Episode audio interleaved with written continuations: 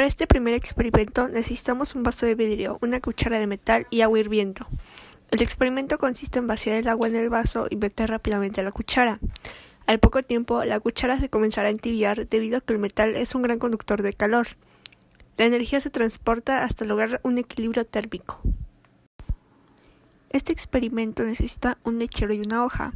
Prenderemos el mechero y al colocar la hoja a los extremos de la flama, a esto no le pasa nada, pues el calor que genera es soportable. Al colocar la hoja arriba, esta comienza a recibir el mayor calor, pues esta siente y la mayor temperatura se encuentra arriba. Como prueba de esto, la hoja comienza a quemarse. Para este último experimento utilizaremos un foco encendido. Al poner las manos cerca de él, comienza a emitir una radiación de energía, la cual proyecta ondas electromagnéticas que generan el calor, el cual no es visible pero sí perceptible.